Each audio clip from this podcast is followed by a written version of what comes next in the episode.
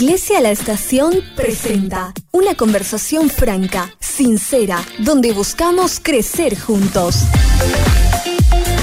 Aquí inicia Vida Positiva con el pastor Miguel Gil.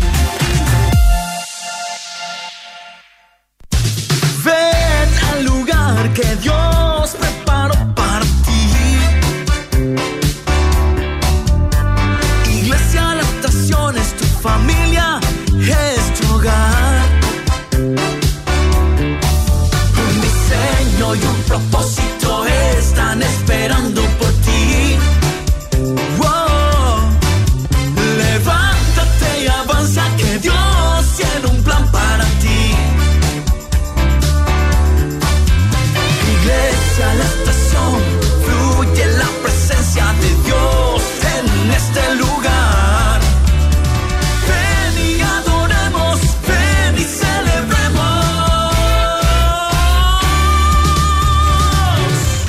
Bienvenidos a todos, son las 17 con 32 minutos, ustedes ya escucharon el adelanto, hoy vamos a hablar acerca de la pena de muerte. ¿Qué dice la Biblia este, acerca de este tema tan pero tan delicado? Una vez más, un gusto saludarlo, doctor Miguel, ¿cómo está? Gracias, Liceo. Un saludo a la audiencia. Ya estamos en el Facebook. No lo suelo llamar de doctor Miguel Gil, ¿eh? pero usted es doctor, ¿eh? Sí. es doctor en educación, más lo llamo de pastor, más lo llamo de Miguel en ocasiones, Sí. ¿verdad? No de una manera irreverente, somos amigos y de tantos años, ¿verdad? Pero bueno, hoy he decidido llamarlo como corresponde también. doctor. Académicamente es correcto, Liceo, ¿verdad? Ahora, eso ya es una, Sí, de- digamos, cuestión muy personal tuyo. Sí. Me da igual el Liceo, sabes. sí, sí, sí, yo Eh, sé. yo así sé. que. eh, y primero fui pastor antes que doctor, entonces. Cierto. La costumbre siempre traiciona también. Sí, totalmente. Pero de ningún modo me siento este, menos por decirme Miguel o pastor. Yo sé. O me siento más por decirme doctor. Yo sé, yo sé. ¿Cuántos años de pastorado, Pastor Miguel? Y a ver, 96 yo arranqué el liceo. Mm. Eh, no, perdón, y sí, 96. Estamos año hablando 96, de ni para 26 caray. años. 26 años. 26, 27. ya. 27 años. 27 Wow, años, sí. wow, Mira vos, arranqué un jovencito liceo sin Mm. experiencia, Mm, pero con muchas ganas de servir al Señor. Y luego pasé todo un proceso de preparación, de experiencias malas y buenas Sí. que sirvieron al final. Yo lo llamaría un proceso. Y hoy Eliseo querido no ha cambiado mucho el sentido del peso pastoral, pero Dios me otorgó compañeros del ministerio muy buenos, eficaces, eficientes, y yo me puedo ocupar más en lo que me apasiona, que es el estudio de la Biblia. Yo soy más bien biblista, Eliseo. Biblista, sí lo veo. Muchos me preguntan si yo tengo doctorado en teología. Yo ahora eh, estoy en, en el proceso de doctorado en teología, Ujú. eh, Eliseo. Sí. Pero yo soy más biblista, me gusta más eh, estudiar la Biblia, aunque no digo que un teólogo no, no lo estudie, Ajá. pero me enfoco más en lo que es, digamos, el estudio de la Biblia, Ajá. Eh, todo lo que tiene que ver con la historia, la arqueología, las ciencias bíblicas. ¿verdad? Me encanta, me encantan los idiomas originales con el cual se escribieron para un mejor entendimiento. Ajá. Entre el nuevo y el antiguo, ¿le apasiona más el antiguo? El antiguo me apasiona, Eliseo, me apasiona eh, porque, digamos, da sustento al nuevo. Mm, Y hoy lo que vamos a hablar, la pena de muerte, arranca del antiguo. ok. ¿Verdad? Y luego, Eliseo querido, me querías hacer, un- me hiciste un desafío fuera de micrófono y yo acepto los desafíos, Eliseo. Sí. Así que pregúntame aquí a quemarropas y que sepa la audiencia mi opinión. Yo le dije al pastor fuera del aire, eh, ¿qué te parece si iniciamos de manera distinta? Porque siempre eh, iniciamos desarrollando un poco el tema, ¿verdad? Sí. Y allá al final el pastor suele dar su parecer con relación a algún que otro tema desarrollado aquí, ¿verdad? Y hoy le dije, ¿qué te parece si arrancamos con la pregunta, ¿qué opina usted con relación a la pena capital? ¿Está a favor de la pena de muerte? Sí, no. ¿eh? Y usted responde y después desarrolla. Así que de pronto si quieres responder, adelante. Sí. Si no, Sí, yo estoy a favor de la pena de muerte, Eliseo. estás a favor. Estoy a favor y voy a, a argumentar. Mm. Y cuando yo digo estoy a favor, no quiero que el pueblo cristiano que está escuchando o va a escuchar más adelante me juzgue ya como un, una persona poco espiritual, Mm. eh, más todavía los de, los de mi denominación, hermanos menonitas que somos pacifistas, diga Miguel, se descarrió. No, hay que entender, Eliseo, Mm. el no y el sí. Así como existe el no positivo, que en Proverbios encontramos, no te desvíes, ¿verdad? Sí. Ese es un no positivo. Sí. no te apartes. Ajá. Yo también tengo un no positivo, así que voy a explicar. Bien. Pero para arrancar este tema, Liceo, Sí, que siempre es un, un tema controversial, sí, tenemos que arrancar con Génesis capítulo 9, verso 6. sí. ¿Quiere que lo lea? Sí. Dice, el que derramare sangre de hombre, por el hombre su sangre será derramada, porque a imagen de Dios es hecho el hombre. Esto es fundamental para entender toda la Biblia. Mm, Y en especial para entender la pena de muerte, porque esto lo está diciendo Dios. mm, Ahora, antes de seguir, yo tengo que dejar sentado algunos fundamentos en el entendimiento de la palabra de Dios. En primer lugar, Dios nunca creó leyes injustas. ok. Puede ser injustas desde nuestra perspectiva, Mm. pero Él es un Dios justo. Muy bien. Arranquemos de Sí. Entonces, todas las leyes que Dios creó Son fueron justas. justas, Sí. y buenas. Ya hablamos del diezmo la otra vez, ¿verdad? Sí. Y, y dijimos que el diezmo en sí, como ley, espectacular, porque Dios pensó en los pobres, pensó en los sacerdotes que no tenían herencia. Y, Mm. Bueno, ahora arrancamos diciendo que todas las leyes que Dios creó son buenas y justas. El hombre es malo. Mm. Este es un principio fundamental cuando se estudia la Biblia. Mm. No podemos cambiar este principio. Dios es bueno, el hombre es malo. Entonces, esto lo dijo Dios después del diluvio, Eliseo. Después de haber destruido a la humanidad y dejado solamente a Noé y su familia.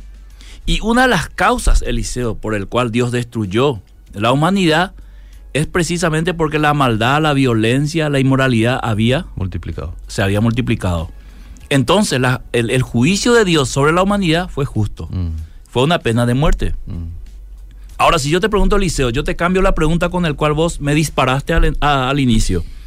¿Vos estás de acuerdo con esta pena de muerte que hubo al principio? Y sí. ¿Sí? Cualquiera, cualquiera debería responder que sí. Porque al pecar el ser humano, Mm. lo que merece es la condenación. Eso es lo que dice la Biblia. Lo paga el pecado es muerte. Claro. Si no hubiese habido esta condenación, habría seguido la anarquía de la sociedad que Dios había querido formar con Adán y Eva. Mm, Aunque después siguió, es cierto, pero ya hubo un precedente mm. de condenación, Ujú. querido Eliseo, y el ser humano sabe que Dios puede hacerlo otra vez y lo va a hacer en el juicio final. Mm. Eso es lo que dice la Biblia. Ahora, leamos Éxodo 21-24, querido Eliseo. Yo me tomo un matecito porque el tiempo da. Sí. Seguro que muchos están haciendo algo similar a usted. ¿eh? Éxodo dijo 21, 21-24. 21, 24. Le leo, dice, ojo por ojo, diente por diente, mano por mano, pie por pie, quemadura por quemadura, herida por herida, golpe por golpe. Lo- ¿Está hablando Dios? Sí. La famosa ley del talión. ¿verdad? Este versículo quiero que la audiencia guarde o marque, porque este es fundamental, Mm. este versículo. Levítico 24, 20 ahora, Muy rápido. que es lo mismo, Eliseo, pero para dar cumplimiento a, a las bases bíblicas Bien. De la programación de hoy, como siempre. Levítico 24:20 dice, Sí. rotura por rotura, ojo por ojo, diente por diente, según la lesión que haya hecho a otro, tal se hará a él. Esto es lo más justo que yo encuentro en la Biblia. ¿Eh? Y cuando yo estoy hablando de esta justicia, quiero que la audiencia entienda que esta justicia yo lo estoy asumiendo desde la perspectiva de Dios. Mm. O sea, Dios está diciendo, mira, si vos le rompes el brazo a alguien, Mm. sería justo que a vos también te rompan el brazo. Sí. Pero esto tiene una explicación más profunda después, desde la perspectiva de Dios. Pero Dios está enseñando a Israel. Dios apartó un pueblo de todos los pueblos, lo hizo su pueblo, y Él fue su Dios, y Él dictó las leyes. Entonces, querido Eliseo, ¿qué pasa aquí? En este sentido, Dios es, digamos, el poder judicial Mm. Para Israel y él está dictando las leyes y él dice fractura por fractura, ojo por ojo, o sea, lo mismo que le haces a alguien te van a hacer a vos. Entonces esto era una ley en Israel. Ahora Deuteronomio 19, 21.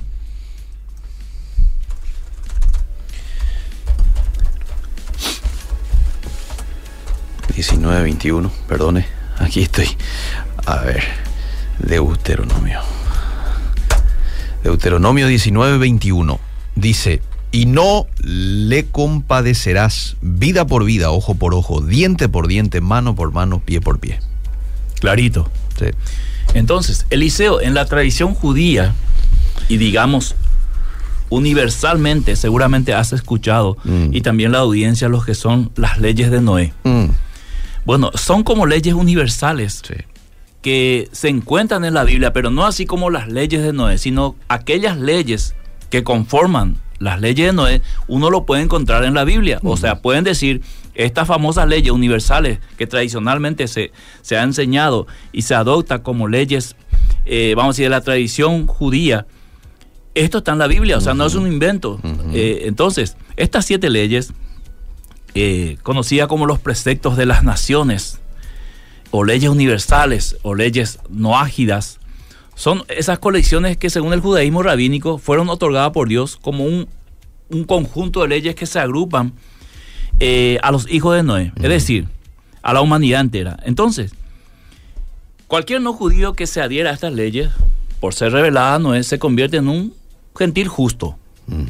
Y esto nos va a llevar a otro tema que vamos a tocar durante este año, que es hasta dónde el inconverso, el perdido, es tan malo. Que no puede hacer nada bueno ni nada justo. ¿Hasta dónde? Pero eso es otro tema. Bien. Entonces, para el- la cosmovisión judía, un gentil que es justo podría tener un lugar en el mundo venidero. Esta es la cosmovisión judía. Hay que ver si la Biblia dice lo mismo. Porque es la recompensa final de los justos. Ahora, escuchar las leyes, las siete leyes de Noé. No adorar ídolos. Mm. Es decir, no dejar fuera al Dios único y verdadero. No blasfemar, o sea, negarse a la existencia del creado y sus del creador, perdón, y sus obras o atribuir a otros la obra de la creación, cosa que vemos en el ateísmo, por ejemplo. No cometer pecados de índole sexual, adulterio, violación, etcétera. No robar, no matar, no asesinar y no comer la carne de un animal vivo, es decir, respetar la naturaleza y establecer cortes de justicia para implementar el cumplimiento de dichas leyes. Estas siete cosas son, digamos, un punto de partida para entender universalmente que esto, aplicable a cualquier país y a la vida de cualquier ser humano, es bueno. Entonces, Liceo, teniendo en cuenta esto, hacerlo al revés, iríamos a una, digamos, un delito universal. O sea, si yo quito la vida a alguien, estoy pecando de manera universal, porque universal o mundial o como quieran llamarlo, eso está mal desde todo Ujú. punto de vista, Es. ¿verdad? Sí. Hagas lo que hagas, eso está mal. Mm. Quitarle la vida a alguien, ¿verdad? Entonces, por eso es una ley universal. Esto es lo que diríamos en términos de conciencia, que todo ser humano tiene en su conciencia estas leyes, según Pablo escribe a los romanos en el capítulo 1. Las leyes de Dios están impregnadas en la conciencia de manera universal, que el hombre pueda tener un entendimiento, esto está mal, sin, que le- sin leer la Biblia. Su propia conciencia le, digo, esto está mal, le diga esto está mal. Entonces, no hay excusa, dice Pablo, en cuanto al desconocimiento de lo bueno y lo malo, porque en la conciencia está grabado esto, lo que es malo y lo que es bueno.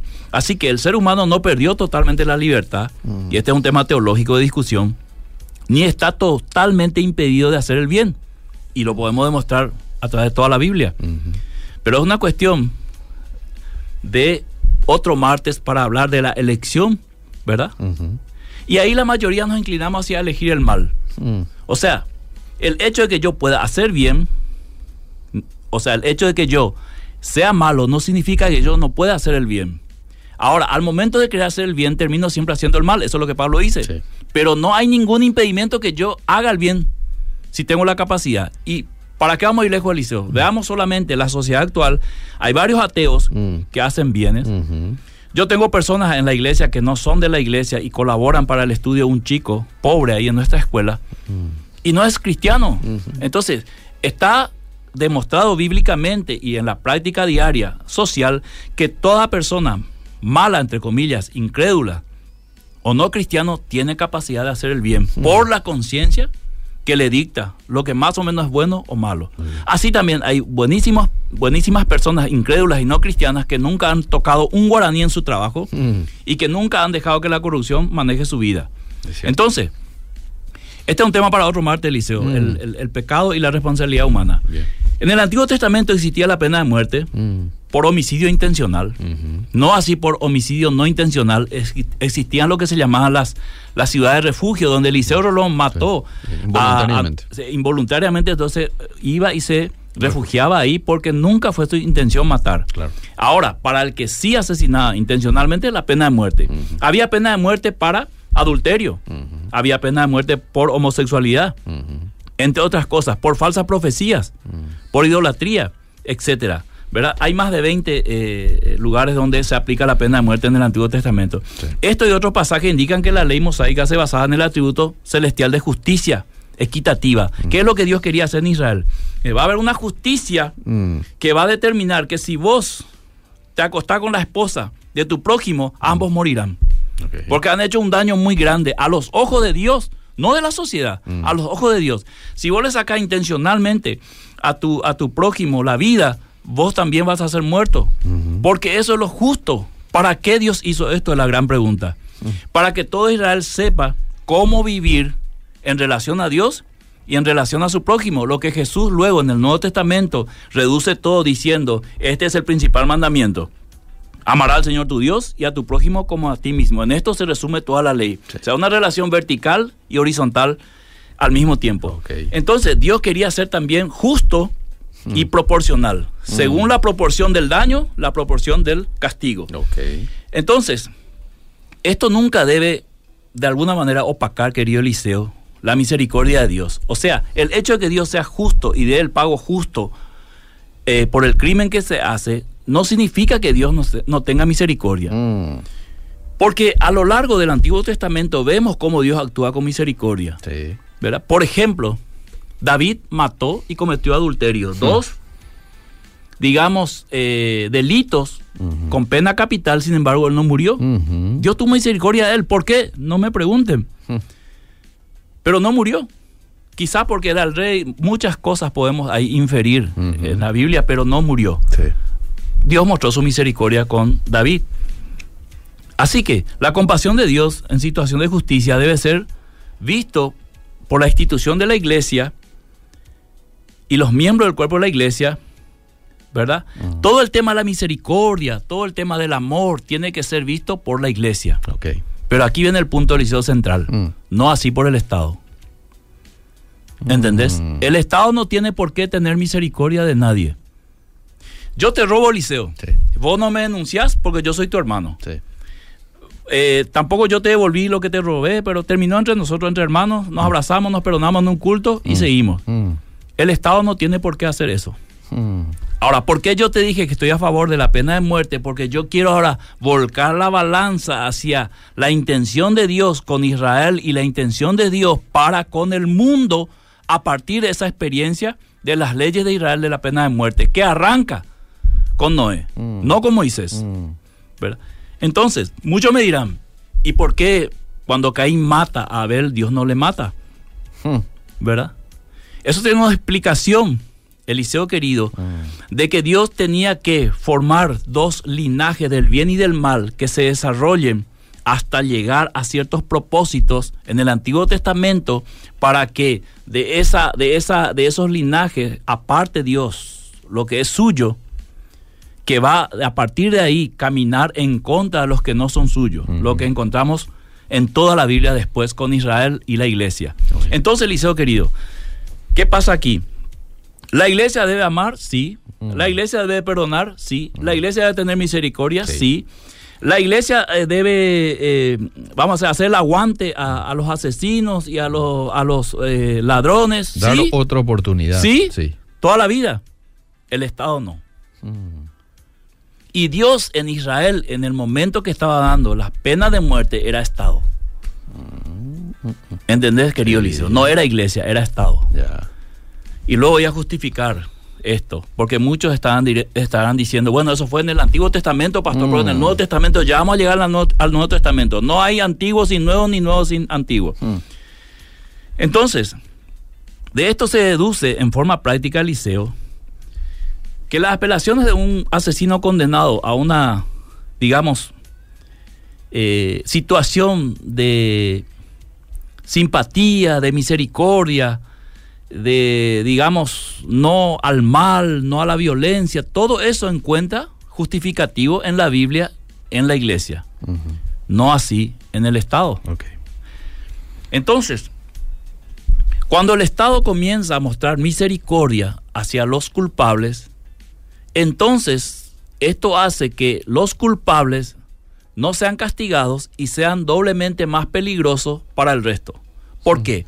Porque si yo mato y no tengo ningún castigo, Mm, al contrario, a los dos meses me largan otra vez. mm, Esto sería para mí como un premio, no sé, como una forma de decir, bueno, no, no es tan grave lo que hice y si vuelvo a hacerlo, ya sé lo que me, me espera dos meses de cárcel mm, y, y ya está. mm, Este pensamiento Dios quería erradicar de Israel. mm. O sea, el hecho de adorar dioses falsos tenía que, en el entendimiento del pueblo de Israel, para ellos eh, entender claramente esto es gravísimo, esto es, esto es destructivo, esto es causa de muerte. No podemos adorar a otros dioses. Tocar la esposa ajena, de- tocar el animal ajeno, matarle a alguien, robarle a alguien, acostarse hombre con hombre, esto es gravísimo. Mm. O sea, esto es- es- realmente es grave, esto es causal de muerte, esto es terrible. Esto es lo que Dios quería enseñarle a Israel en su relación con Él. Por eso había sacrificio, por eso había espacios sagrados, por eso había pena de muerte, por eso, ah, por eso había leyes, para que el pueblo de Israel entienda con quién está caminando. En el otro campamento, los cananeos se hacía de todo, orgías, Eliseo querido, mataban bebés, se, eh, se acostaban con hombres, no pasaba absolutamente nada, al contrario, ellos celebraban. Mm. ¿Por qué? Porque había el, el dios Baal cuando, cuando, cuando llovía. Ellos entendían que en ese momento él estaba eyaculando sobre la tierra, que era la mujer representativa, y ahí venían las, las cosechas. Entonces, esa relación sexual era celebrado. Mm. Sin embargo, con Yahweh no había relación sexual. Mm. Había intimidad, pero una intimidad sagrada. Entonces Israel no podía celebrar de la misma manera frente a Baal que frente a Dios. Y si celebraba frente a Baal, eso tenía una consecuencia, el haber dejado al Dios verdadero por Baal, una consecuencia de maldición. Mm. Entonces eso no lo podía entender Israel si no veía, si no palpaba las consecuencias. ¿Se entiende, Eliseo Mm. Querido? Perfectamente. Ok, entonces, Tan grave era la Sí, cuestión que, que tenía tenías que- que... pagarlo con tu propia vida. ahora la gran pregunta del millón. Esto no me va a llevar dos martes, Eliseo. Mm. Lo que hoy voy a hacer una tipo de introducción y centralizar el tema para escuchar después a la audiencia y el martes discutimos más el tema. Me parece genial. Ok. Ahora bien, ¿qué pasa en el Nuevo Testamento? Mm.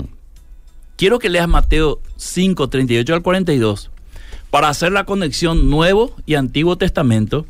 Y aquí seguramente van a caer muchos argumentos de aquellos que dicen en el Nuevo Testamento no está la pena de muerte, Mm. pero no exhiben el versículo donde esa pena de muerte es quitado. ¿Entendés, Eliseo? Ok. Bien. Te lo leo. Mateo 5, 38. Oísteis que fue dicho ojo por ojo y diente por diente. Pero yo os digo, no resistáis al que es malo. Antes a cualquiera que te hiere en la mejilla derecha, vuélvele también la otra. Y al que quiera ponerte a pleito y quitarte la túnica, déjale también la capa. Y a cualquiera que te obligue a llevar carga por una milla, ve con él dos. Al que te pida, dale. Y al que quiera tomar de ti prestado, no se lo rehuses. Ok. Eliseo, te hago la pregunta a vos y a la audiencia. ¿A quién le está hablando Jesús? ¿Y a los discípulos? a los discípulos. ¿En qué posición está Jesús?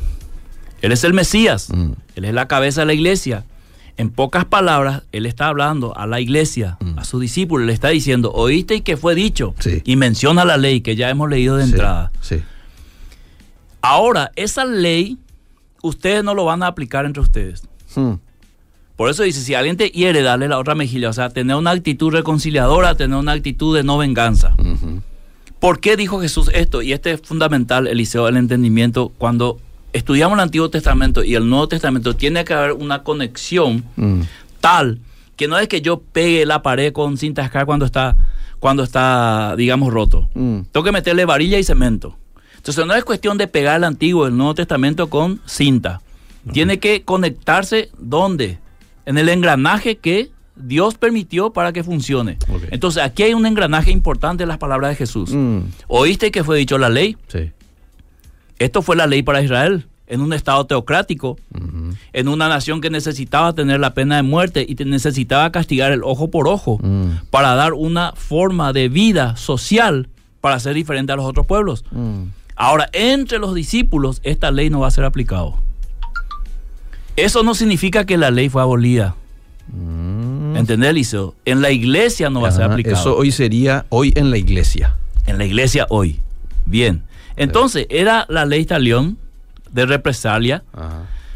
Entonces, los discípulos no necesitaban aplicar esta ley a sus victimarios. Mm, Ahora, eso no significa que podemos ser totalmente avasallados a nuestro derecho sin ninguna reacción. ¿Por qué?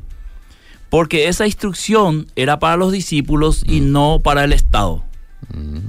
Jesús nunca se dirigió al imperio romano y nunca se dirigió a los líderes religiosos judíos. Se dirigió a sus discípulos. Ok. Y este es un punto fundamental en este tema, Liceo. Muy bien.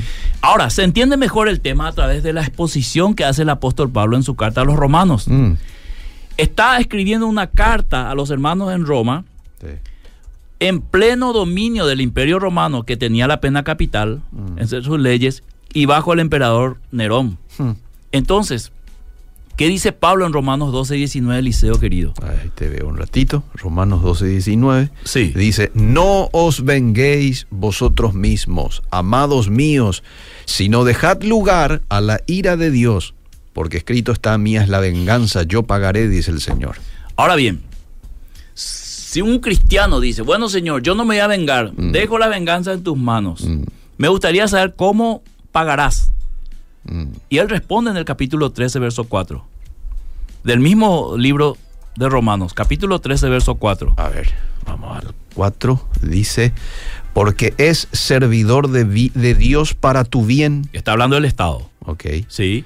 Pero si haces lo malo, teme, porque no en vano lleva la espada, pues es servidor de Dios, vengador para castigar al que hace lo malo. ¿Ves que la palabra que conecta esto es la palabra venganza? O sea, sería dar justicia Mm, al que ha hecho injusticia. Entonces la iglesia no está llamada a aplicar la pena de muerte. La iglesia ni siquiera está llamada a opinar sobre la pena de muerte. La iglesia está llamada a dejar la venganza al Señor. Ahora, el Señor tiene su forma de vengarse y una de las formas que Él eligió es el Estado.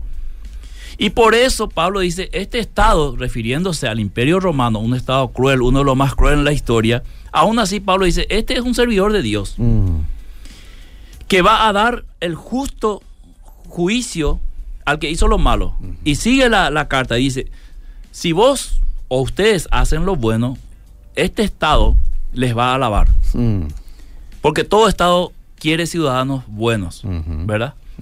Pero si ustedes hacen lo malo, tiemblen, porque no en vano lleva la espada de quién? De Dios, De Dios. para castigar. Entonces, dentro de ese castigo estaba la pena de muerte, la misma pena que estaba en Israel. Mm, Entonces, Pa- ni Jesús ni Pablo está diciendo, oiga muchachos, la pena de muerte está abolida. La pena de muerte sigue bajo el Estado, no bajo la iglesia. Ahora, querido Eliseo, no hay nada en el Nuevo Testamento que niegue este concepto mm, de la pena de muerte. Y no hay que confundir iglesia con Estado. Ambos son siervos de Dios, pero la iglesia tiene una función diferente. La iglesia tiene una relación espiritual con Dios, mientras que el Estado tiene una relación de justicia. Si no existiese Estado, viviríamos en una anarquía. Anarquía. Cada quien, el más fuerte ganaría y cada uno mataría todos los días a quien en el tránsito le molesta y no habría justicia. Entonces las relaciones son diferentes. Entonces, cuando alguien cometía un asesinato, Dios manifestaba su reacción porque se había atentado contra la imagen y semejanza suya. Mm, ¿verdad? Lo que habíamos leído en Génesis Sí, 9. sí. En este sentido, ha dado la libertad al Estado para castigar los crímenes con esa pena Mm. de muerte. Y así lo hizo con Israel al ser un Estado teocrático, querido Eliseo, Mm. y no será menor para cualquier Estado que lo aplique justamente en ciertos casos. O sea, no porque un Estado aplique la pena de muerte es más malo que otro Estado que no lo aplique. Ok. No ese es el sentido. mm, Entonces, ya vimos la definición de Estado según Pablo sí. está para castigar el mal de parte de Dios. Y entre esa peyorativa está la de aplicar la pena de muerte si así ese Estado lo, lo decide. Ahora, ¿cuál es el propósito de Dios al crear el Estado? Mm, Bueno, Dios crea el Estado o apoya al Estado o permite que el Estado lleve su eh, espada para que haya un orden entre los seres humanos. Mm. Y esto lo encontramos desde el arranque en la Biblia hasta el final. El orden. mm, El orden. Aún en la iglesia tiene que haber un orden. En el jardín del Edén tenía que haber un orden. En la familia tiene que haber un orden. En la iglesia tiene que haber un orden. En la sociedad también tiene que haber un orden. ¿Y quién pone el orden? El Estado. mm, Entonces, para que no exista esa anarquía, segundo, para que manifieste la justicia contra la injusticia. Mm. Si a mí me roban Sí. y yo veo mi, mi vehículo, veo en la casa del vecino, ¿a quién voy a acudir? Al Estado. Sí. Presento los documentos Mm. y el vecino está obligado a devolverme. Si no, no, no hubiese estado Eliseo, Mm. ¿cómo habría justicia de alguna manera? Entonces, esto es propósito de Dios. Sí. Ahora, escuchar lo que dice Pedro en su primera carta, capítulo 2, versos 13 y 14, si puedes leer, por favor, Sí. Para entender mejor. Ya tenemos a Jesús, ya tenemos a Pablo, ahora tenemos a Pedro. sí. O sea, tenemos un apóstol, los judíos, tenemos un apóstol de los gentiles y tenemos al mismo Mesías opinando sobre el tema. Primera de Pedro dijo. 2, Dos. 13 y 14. Versículo 13 dice, eh, eh, eh, por causa del Señor, someteos a toda institución humana, ya sea al rey como a superior, ya los gobernadores como por él enviados para castigo de los malhechores y alabanza de los que hacen bien. Entonces, Eliseo querido, el propósito de Dios al crear el Estado es esto, Sí.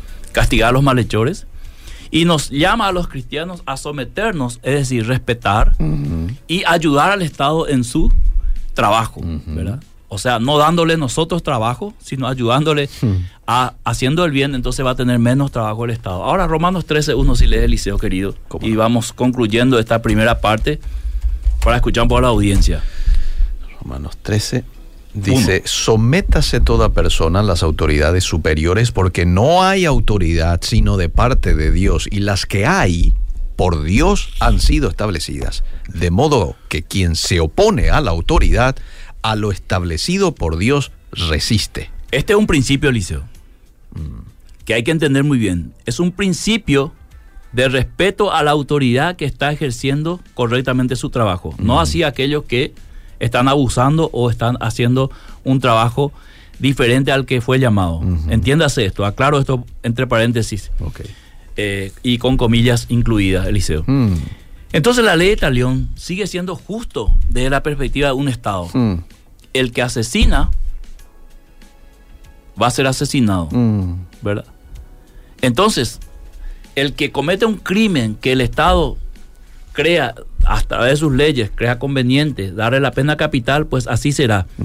Todos los habitantes de ese Estado están en conocimiento de esto, así como estaba Israel, mm, en conocimiento de que si cometía adulterio tenía que morir. Ahora, Liceo, esta ley no es aplicable a la iglesia en un sentido individual Mm. sino que cualquier hermano deberá acudir al Estado o dejará al Estado la venganza como espada de Dios. O sea, no significa que nosotros como iglesia debemos aceptar todas las injusticias y eh, falta a las leyes o delitos y crímenes porque somos iglesia. Mm. No, nosotros debemos acudir al Estado para Que que, el Estado tome venganza y ellos tomen Mm. exactamente cartas en el asunto. Mm. Entonces, cuando nosotros decimos, hablamos de pena de muerte, no, nosotros no estamos, como iglesia no estamos a favor de la pena de muerte. Ok, está bien, está bien. Pero hay iglesias que están viviendo en estados donde la pena de muerte sí existe Ujú. y no pueden hacer absolutamente nada. Mm.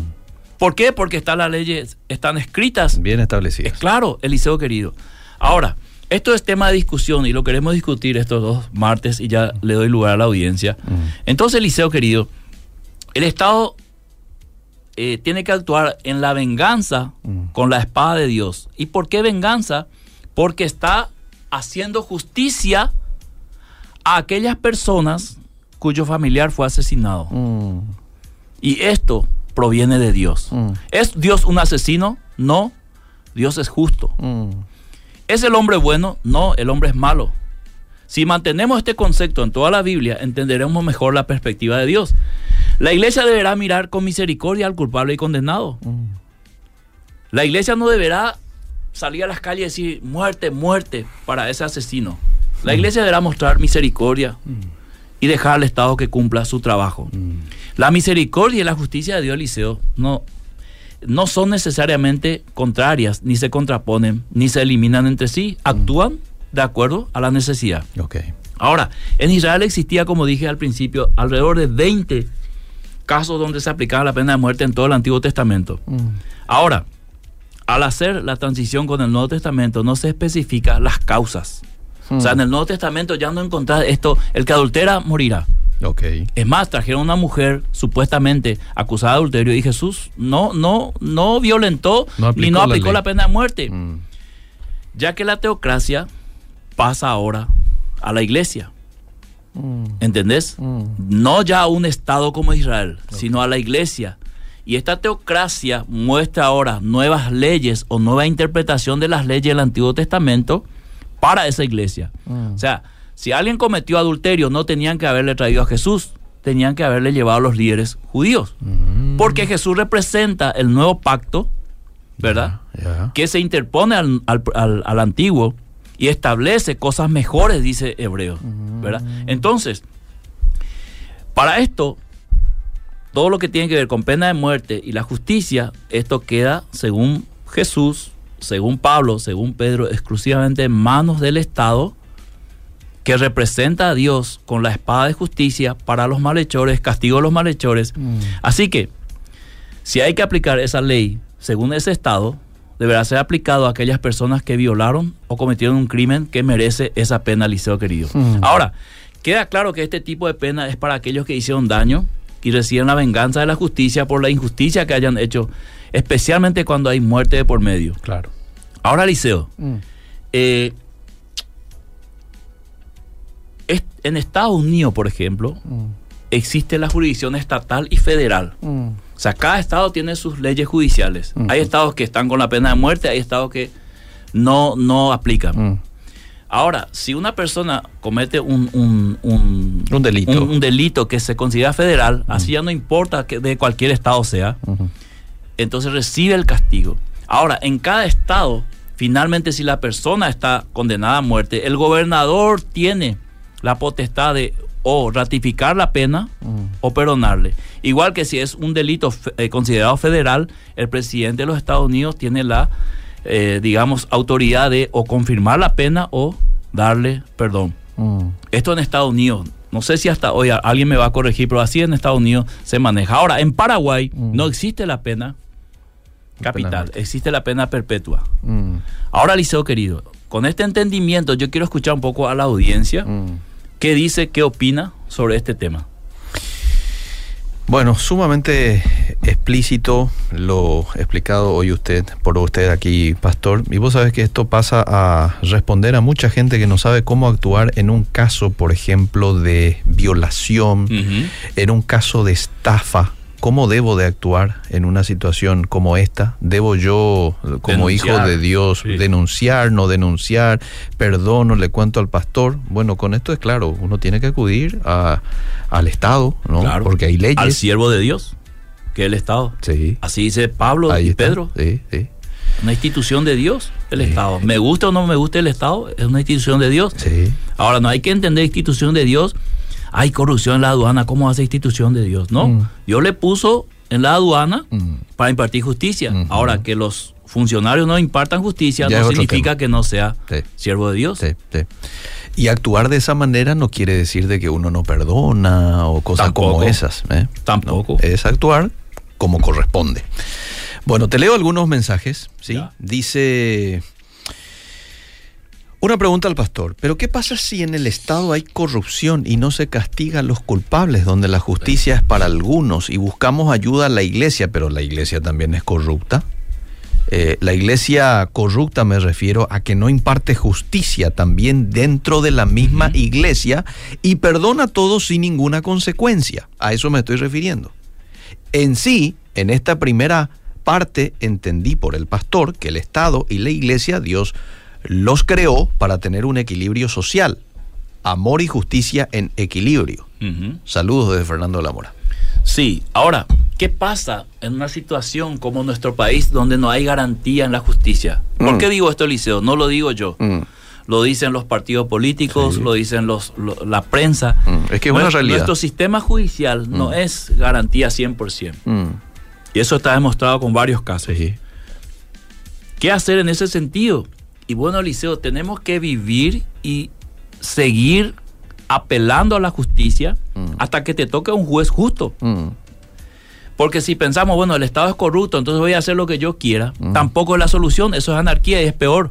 claro. Entonces, deberíamos seguir como iglesia tratando de usar los canales correspondientes del Estado para solucionar los problemas que tenemos. Es decir, una denuncia eh, que el Estado se ocupe. Ahora, si en vez de darle 20 años le da 15, igual le ha dado una condena. No ha sido tan injusta, ¿verdad? Eh, si hay una violación y bueno, tiene que ir a la cárcel, bueno, fue, salió después de un año, bueno, pero fue, ¿verdad? Ahora, todas esas injusticias que cometen las personas a quienes se le ha dado el poder para hacer justicia, Dios va a juzgar. Y también, en algún momento dado, la sociedad le va a juzgar, Eliseo. Y también es preso de su propio juicio, es decir, también el Estado tiene la autoridad de juzgar a sus propios miembros. Es decir, si un juez es corrupto y ha hecho corrupción y se comprueba la corrupción, hay castigo para ese juez. Claro. Entonces tenemos que apelar siempre hacia ese punto de vista de la justicia. O si no, esto va a ser un caos. Tal cual. Y yo nací en este país, me crié, no todo es corrupción en Paraguay. Mm. Decir que Paraguay es corrupto 100% es mentira.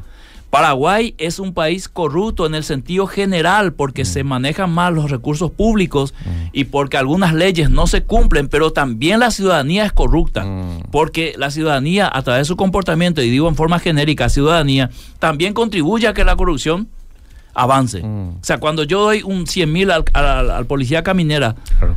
entonces estoy a- es- no puedo quejarme de corrupción, yo soy parte del sistema. Sí, cierto. ¿verdad? Entonces, tenemos que ver dónde realmente hay corrupción Mm. Y qué parte ha afectado de la corrupción. Yo estoy seguro que en Paraguay la parte que la corrupción no ha afectado es la que más progresa. Esto llámese parte financiera, educativa, aún congregaciones, porque la, la corrupción también ha afectado a la iglesia, a la iglesia católica y a la iglesia evangélica. Eso no significa que todo el sistema católico ni todo el sistema evangélico sea corrupto, pero donde no hay corrupción se nota la diferencia, querido Eliseo. Bueno, este oyente dice, este, en vista de que el pastor está de acuerdo con la pena capital eh, hecha por el Estado, eh, hay que tener mucho cuidado de que en ese contexto no haya también corrupción. Sí. Y eso era lo que hablábamos nosotros Sí, fuera del aire, sí. ¿verdad? O sea, tiene que ser bien regulado también. Mira si caes en la mano de un juez Imagínate. recontra injusto y te condena a muerte sin que vos seas eh, culpable 100%, o sea, comprobado sin un juicio justo, digamos, ¿verdad? Pero esto es lo que yo decía al principio, siempre tenemos que entender, Dios es justo, el hombre es malo. Sí. ¿Podría ocurrir eso? Claro que sí. Mm. Podría ocurrir, así como el hombre es malo, también podría hacer justicia 100%. Hmm. Y eso está demostrado, eh, querido Eliseo, que cierto. jueces injustos, Mm. como dice la Biblia, Emiten le hizo justicia juicios. finalmente a la viuda. Sí. Así como puede ser que el hombre en su maldad, en su naturaleza caída, cometa una injusticia y no sería extraño eso. Pastor, en estas últimas elecciones en la lista de candidatos figuraban políticos comprobados en corrupción, pero la iglesia aún así los apoyó. ¿Cuál sería su posición al respecto? ¿Quién es la iglesia, Eliseo querido? ¿A qué se refiere el oyente? Si podía escribir así rápidamente. Mm, Porque yo no he visto manifestación, yo por lo menos, de la iglesia, de la CIET mm, o la APED diciendo todos nosotros vamos a apoyar a este candidato. mm, cierto. La elección en Paraguay, que es otro tema, Liceo, nos obligó a votar por el menos peor. Es cierto. ¿verdad? Y este término menos peor o el mal menor se utiliza también en la teología, Mm. en la parte ética. Mm. Cuando no está escrito es claramente en la Biblia, optar por el mal menor. Mm. Entonces, nos obligaron a votar por el menos peor, Mm. los que queríamos votar bien. Mm, Luego, los que votaban color no les interesa, les interesa el color. Claro. ¿verdad? Pero nosotros ahora mismo también no debemos engañarnos que una sola persona va a sacar al Paraguay Mm. adelante. Es no todo un sistema. Cierto. ¿De qué te sirve un presidente ahora, digamos, de un partido opositor, si la mayoría en el Congreso es de otro partido? Y ahí se definen las cosas. Mm, Entonces, aquí necesitamos quizás una reforma del Estado y también un pensamiento más crítico de, de los ciudadanos en decir, ¿qué es lo que conviene a mi país? mm, Este partido político al cual yo estoy afiliado, ¿está trabajando por mi país, para mí, para mi familia, mm, o no? mm. Y cada uno deberá tomar decisiones en base a su respuesta, en base a lo que ve a lo largo de la historia. Sí, señor. Yo considero, Liceo, yo, Miguel Gil, considero que hay políticos y partidos políticos que no contribuyen absolutamente nada al país. Mm, Así como hay personas que no son políticos, que son empresarios y han, han contribuido al engrandecimiento de esta nación sin participar en ningún partido político. Entonces, la cuestión está en qué yo quiero para mi país. mm. Yo quiero lo mejor, Liceo. Yo fundé una escuela porque quiero educación y una buena educación a los niños. Fundamos una escuela diciendo, si las escuelas más lindas de Asunción son para gente rica, hagamos las escuelas más lindas de Ipacaraí para gente pobre. Mm. Y así lo hicimos. No sé si vos ya estuviste en el local de la, sí, de la sí. escuela. Muy ¿verdad? buen colegio. De primer nivel. sí. Porque yo pienso así, Eliseo. Mm, ¿Por qué el pobre no va a poder tener una escuela y educación de primer nivel? es cierto. Solamente porque nació en una familia pobre. El tiempo Vuela, qué prácticamente ya y se la, me fue. la, la- la audiencia no dice nada. Sabes que no, hay muchos mensajes. te, Ah, te voy a leer así de una. ¿sí? Me voy a leer así de una y, y- y después damos un, un- un- palabras finales. Eh, no estoy de acuerdo con la pena capital porque hable la posibilidad de condenar a muerte a un inocente. Ejecutar a un inocente es muy grave y en Paraguay eso podía pasar. Ahora, yo le, le- le- le hago la, propuesta de manera inversa. A ver. Al no haber pena de muerte, Mm. da la misma posibilidad que un asesino en serie Continúe con continúe esa. con eso. Pero eso para meditar nomás. Bien, bien. No para debatir. Vamos a seguir el próximo martes. el próximo martes vamos a seguir. Pastor Miguel, siempre es un placer escucharlo. Anita de J. Augusto Saldívar. Bendiciones para vos, Pastor. La verdad que yo no estoy de acuerdo con la pena de muerte, pero mi esposo, que es pastor, también, colega suyo, sí. La ley establece, dice que es una forma de mejorar la propagación de los delitos, quizás porque soy materialista y más emocional me cuesta, pero si se establece voy a respetar, dice la profe Fidelina.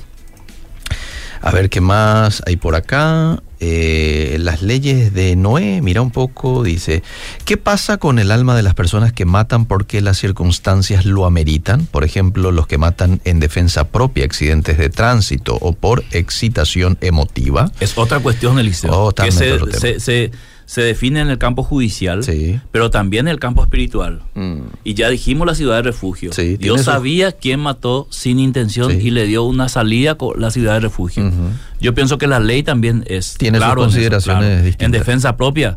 Vos estás en ese momento no estás pensando, yo soy un asesino, vos te estás defendiendo, Cierto, ¿verdad? Te salta un perro, vos lo primero que haces es eh, patear. Eso no significa que no, no querés a los animales o que son violentos contra la naturaleza. Tal cual. Eliseo querido, Señor, dejo esto para el martes y seguimos. a ver.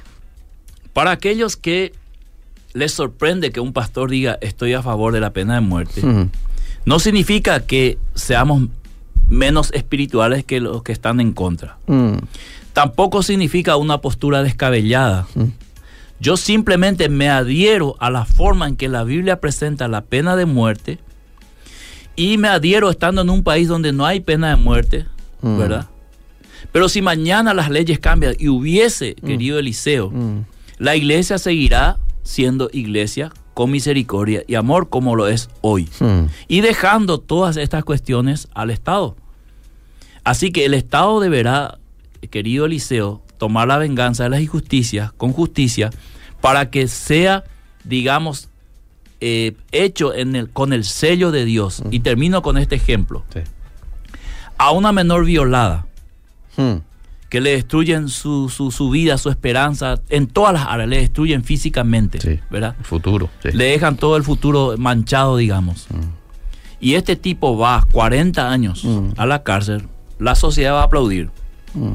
Ahora, si este tipo tiene un amigo juez y se va por seis meses y luego sale, la sociedad va a sufrir, Sí. ¿verdad? Entonces, ahí está el punto para seguir el próximo martes. ¿Cuándo creemos nosotros que el Estado ha sido justo con la injusticia? Brillante. Hasta el próximo Hasta el martes. próximo martes. Seguimos. Vida Positiva fue presentada por Iglesia La Estación. Te esperamos los sábados a las 19 horas Red Juvenil y los domingos 8.30 Culto Dominical.